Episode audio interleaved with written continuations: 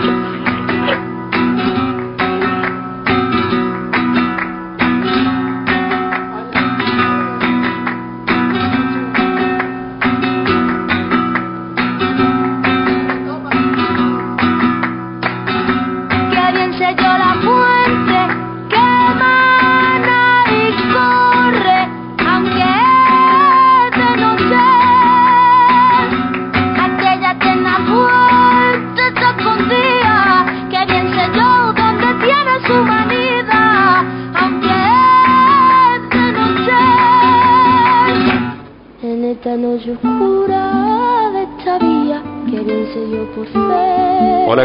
Noches. Buenas noches. No sé si en los juegos infantiles actualmente siguen existiendo las prendas. Las prendas, esas penalizaciones, castigos, ¿no? A los que son sometidos quienes no cumplen con determinadas reglas o consignas, o quienes pierden en determinado juego, que tienen algún tipo de castigo, ¿no? Cuando yo era chico esas prendas no solo existían, sino que además podían ser muy crueles. Tanto que me replanteé el asunto cuando arranqué diciendo en los juegos infantiles. Sí, juegos infantiles, pero qué sé yo.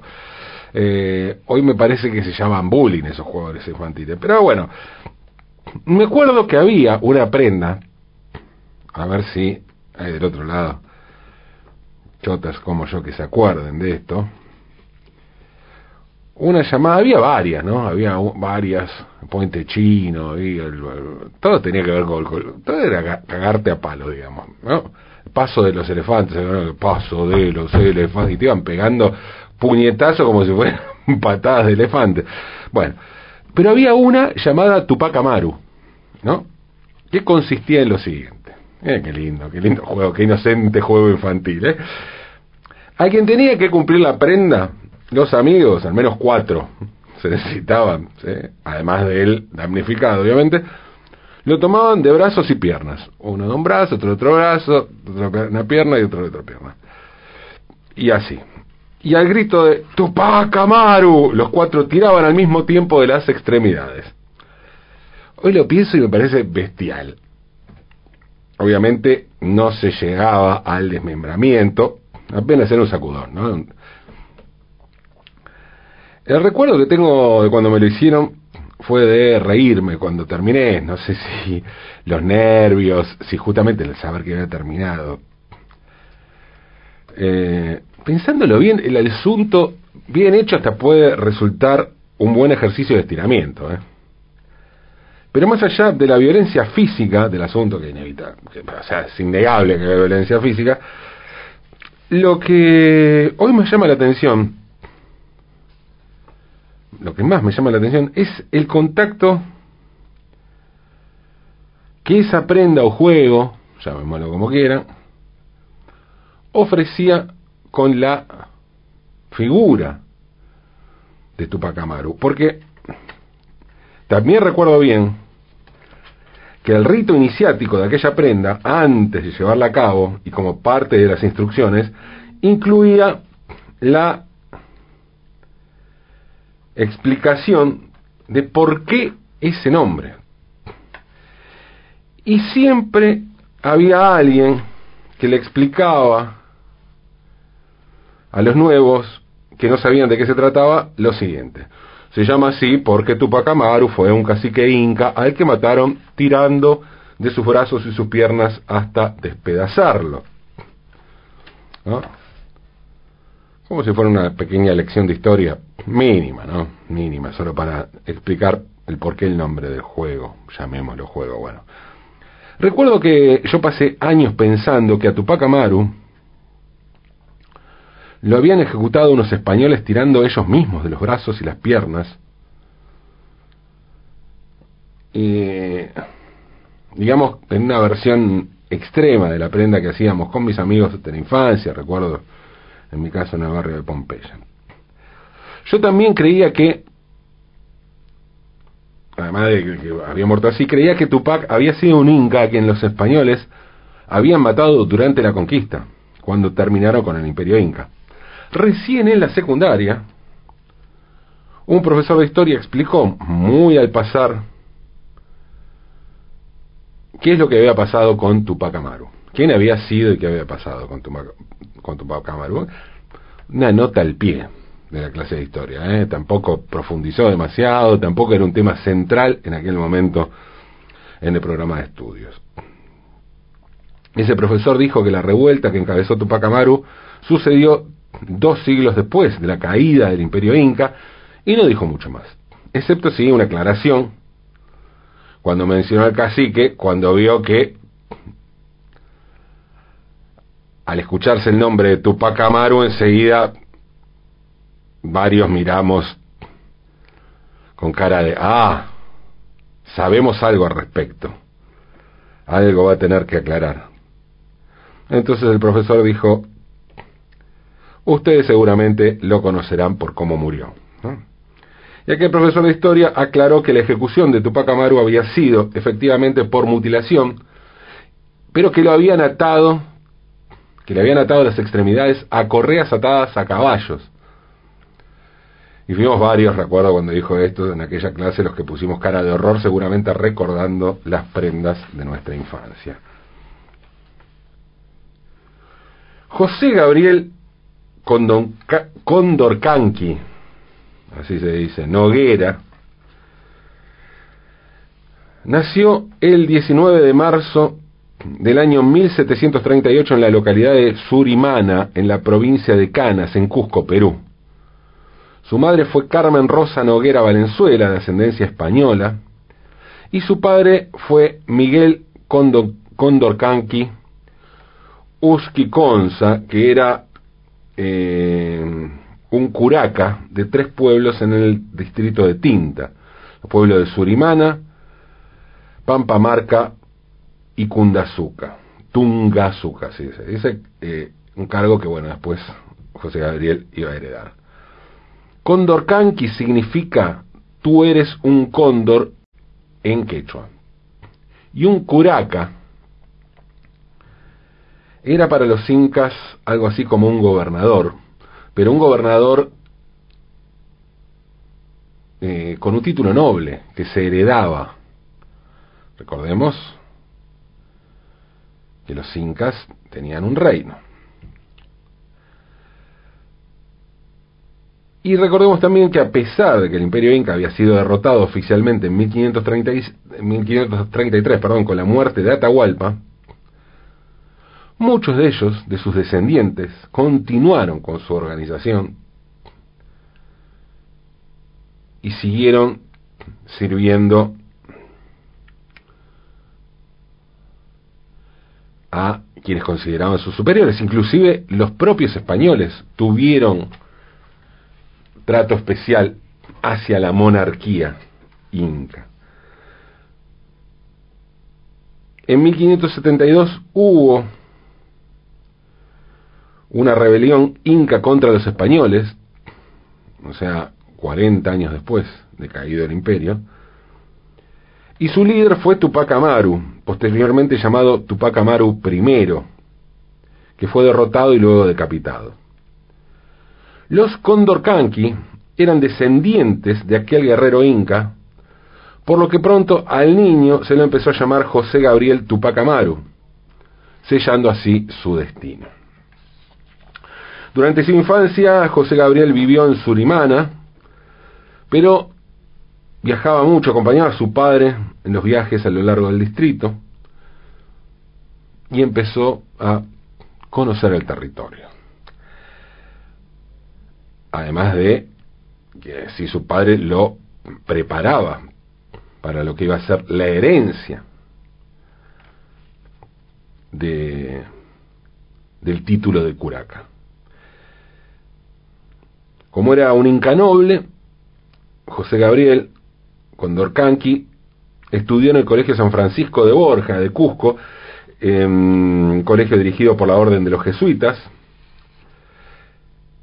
y luego estudió en la Universidad San Marcos. José Gabriel era trilingüe, hablaba castellano, quechua y latín. El 25 de mayo de 1758 se casó con Micaela Bastidas Puyukawa, quien iba a ser su gran compañera de vida, y con quien tuvo tres hijos, Hipólito, Mariano y Fernando, todos apellidados Condorcanqui Bastidas. Seis años después de su matrimonio fue nombrado cacique de los territorios que le correspondían por herencia, porque, como les dije, en los incas lo originario no quitaba lo monárquico. Condorcanqui fijó su residencia en la ciudad de Cusco, desde donde viajaba constantemente para controlar el funcionamiento de sus tierras, como le había enseñado su padre. Como curaca, mantenía derechos sobre la tierra, también tenía intereses en la pequeña minería y campos de coca en Carabaya, al sur, y además tenía varias casas y una pequeña hacienda. Era un tipo adinerado. De su padre heredó 350 mulas que usaba para trabajar en el circuito Cusco Alto Perú, que era la ruta de comercio que ligaba Lima y Cusco con las sumamente importantes minas de Potosí. La gente lo reverenciaba por su herencia, por su linaje, por su condición de noble, pero además porque defendía a los campesinos pobres. Y debido a esto, y también, hay que decirlo, a, su, a un poderío económico que iba adquiriendo, José Gabriel empezó a sufrir la presión de las autoridades españolas. Pero además hubo una situación geopolítica que iba a tener fuerte impacto en la vida de Condorcanqui, que fue la creación del Virreinato del Río de la Plata en 1776, que perjudicó seriamente al Virreinato del Perú. El cierre de los obrajes, la paralización de las minas y la crisis del algodón y el azúcar provocaron el incremento de la desocupación y la pérdida para miles de indígenas de sus míseros ingresos. Ante esta situación, Condorcanqui se asumió definitivamente Tupac Amaru II, pues como les conté, Tupac Amaru I se había revelado casi dos siglos antes y presentó una petición formal para que los indios, y uso la palabra indios, a partir de entonces porque él mismo era quien la usaba en sus documentos, para que los indios fueran liberados del trabajo obligatorio en las minas. Reclamó también el fin de los obrajes, que eran unos, trabajos, lugares de trabajo forzosos, donde se obligaba a hombres, mujeres y ancianos, eh, niños, niñas, bueno, a trabajar sin descanso, una especie de campo de concentración. Las denuncias crecían y las autoridades virreinales no daban respuestas. Entonces Tupac Amaru comenzó a preparar la insurrección más grande que hubo hasta entonces en el continente. Que fue escalando, que fue escalando. En principio no se trató, se trató de una de, mm, rebelión en contra de las autoridades concretas, pero no contra el rey, y se transformaría así en una revolución contra la realeza y también contra el sistema que está representado.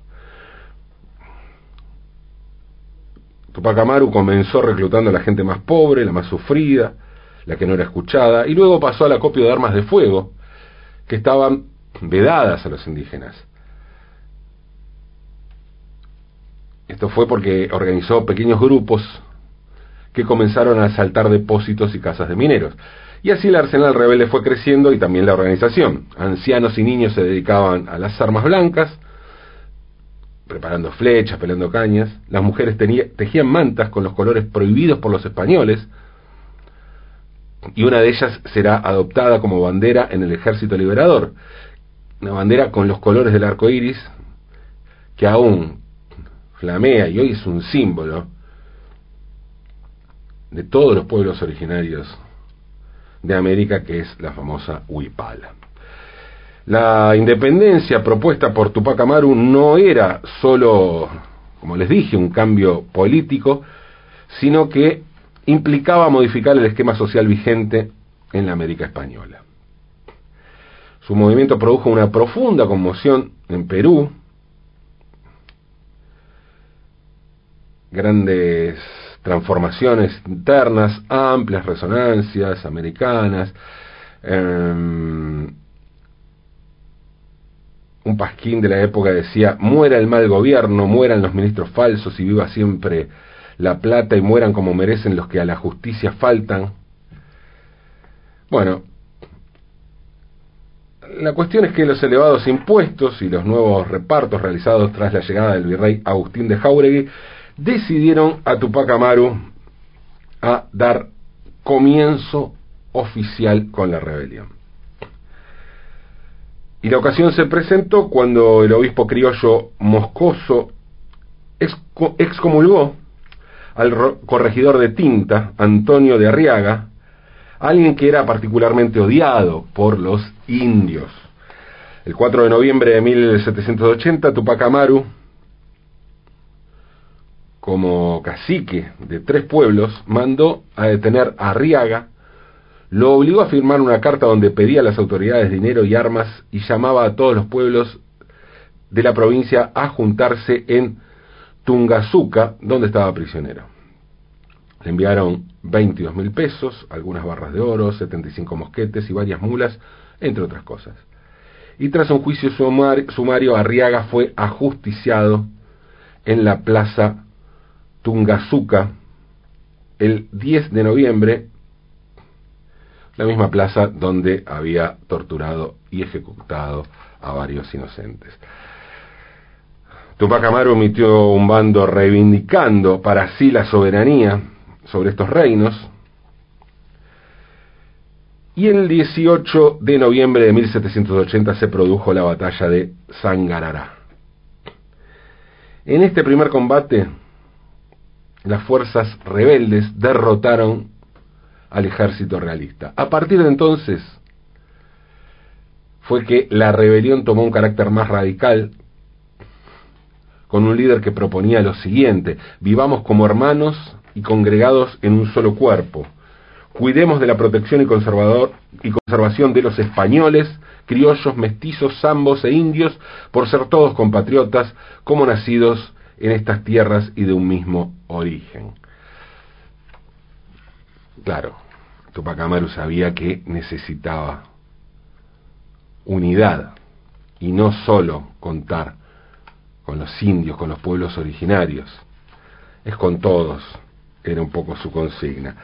Unos 100.000 indios en una extensión de 1.500 kilómetros de Salta a Cusco se dispusieron entonces a seguir al líder rebelde. Pero tras el triunfo de Sangarará, Tupac Amaru cometió el error de no marchar sobre Cusco, como le aconsejaba su compañera lugarteniente y esposa, Micaela. En cambio, regresó a su cuartel general en Tungazuca en un intento de entablar una negociación de paz. Mm, y no hubo ninguna paz. Los guerrillas de Lima y Buenos Aires lograron reunir un ejército de 17.000 hombres, mientras el visitador general José Antonio Areche llevó adelante una feroz campaña terrorista de saqueos de pueblos, y asesinato indiscriminado de todos sus habitantes, logrando que muchos desertaran del ejército rebelde y facilitando la derrota definitiva de los insurrectos. Con la, con la llegada a Cusco del visitador Areche y del inspector general José del Valle, los realistas quedaron muy fortalecidos. Tupac Amaru intentó revertir la situación atacando primero, pero el ejército realista fue advertido por un prisionero que se había escapado y el golpe fracasó. La noche del 5 al 6 de abril se libró la batalla entre los dos ejércitos y según un parte militar fueron pasados a cuchillo más de mil y derrotado el resto enteramente. Al verse perdido, Tupac Amaru intentó escapar, pero fue hecho prisionero gracias a la traición de su compadre Francisco Santa Cruz y fue trasladado entonces a Cusco. El visitador Areche entró en su calabozo para exigirle a cambio de promesas los nombres de los cómplices de la rebelión. Le propuso que cantara, que delatara. Tupac Amaru le contestó, entonces, nosotros dos, le dijo Tupac Amaru a Areche, nosotros dos somos los únicos conspiradores. Vuestra merced por haber agobiado al país con, ex, con miserias insoportables, y yo por haber querido liberar al pueblo de semejante tiranía. Aquí estoy para que me castiguen solo, al fin de que otros queden con vida y yo solo en el castigo. Tupac Amaru fue sometido a las más horribles torturas durante varios días. Los colgaron, lo colgaron con hierros pesadísimos y hasta le arrancaron un brazo así. Pero no delató a nadie. El 17 de mayo de 1781 fue condenado a muerte. La condena calzó a toda su familia, ya que recomendaba que fuera exterminada toda su descendencia hasta el cuarto grado de parentesco. El único que se salvó fue su hijo Fernando, porque tenía 10 años, pero fue condenado a mirar aquel espectáculo escalofriante. Hay un documento español titulado Distribución de los cuerpos o sus partes de los nueve reos principales de la rebelión ajusticiados en la plaza del Cusco el 18 de mayo de 1781. Y así se detalla a qué pueblos diferentes, con varios kilómetros de distancia, fueron trasladados, trasladadas las distintas extremidades de Tupac Amaru y sus familiares. Cabeza, brazos, piernas, torso. Desde entonces, la bandera huipala se transformó en un símbolo de resistencia de los pueblos originarios y el nombre de Tupac Amaru quedaría como emblema de la lucha por la emancipación de los pueblos, pero también por la lucha por la igualdad social. Hoy un movimiento social, político, en Jujuy, lleva su nombre. Lo mismo que tomó de Tupac Amaru el nombre del movimiento político guerrillero al que pertenecía José Pepe Mujica. De allí deriva el nombre Tupamaros. Además, Tupac Amaru fue reivindicado por los peruanos, hoy es un prócer del Perú. Y esto sucedió sobre todo a partir del gobierno del militar nacionalista Juan Velasco Alvarado. Hubo también, como dato curioso, y por fuera del territorio latinoamericano, hubo un famoso rapero estadounidense asesinado llamado Tupac Shakur. Y su verdadero nombre era Tupac Amaru, Tupac Amaru Shakur, y así lo bautizó su madre, que era una integrante del Partido Panteras Negras, que fue absuelta en un juicio de la que fue acusada de conspiración contra el gobierno de los Estados Unidos. La madre de Tupac Shakur contó lo siguiente sobre el nombre que, eligió para su hijo. Dijo, quería que tuviera el nombre de un revolucionario de los pueblos indígenas del mundo. Quería que supiera que era parte de la cultura mundial y no sólo de un barrio. Hoy se cumplen 240 años de la muerte de Tupac Amaru, o Tupac Amaru II en realidad, aunque hoy cuando se habla de Tupac Amaru, todo el mundo da por sentado que hablamos de aquel que se rebeló contra un imperio y contra un sistema como nadie lo había hecho antes, al menos en esta parte del mundo. Ocho años antes que la Revolución Francesa, Perú mostraba sus garras de orgullo revolucionario. Pero Tupac Amaru es además un buen ejemplo de cómo nos enseñaron historia. Porque está bien saber cómo murió Tupac Amaru. Está bien enterarnos de la tortura, del desmembramiento.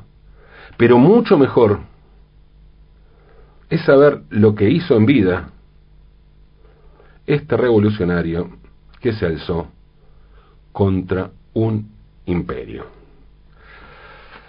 Recordemos a Tupac Amaru, 240 años después. Recordemos a Tupac Amaru, recordemos, aunque es de noche.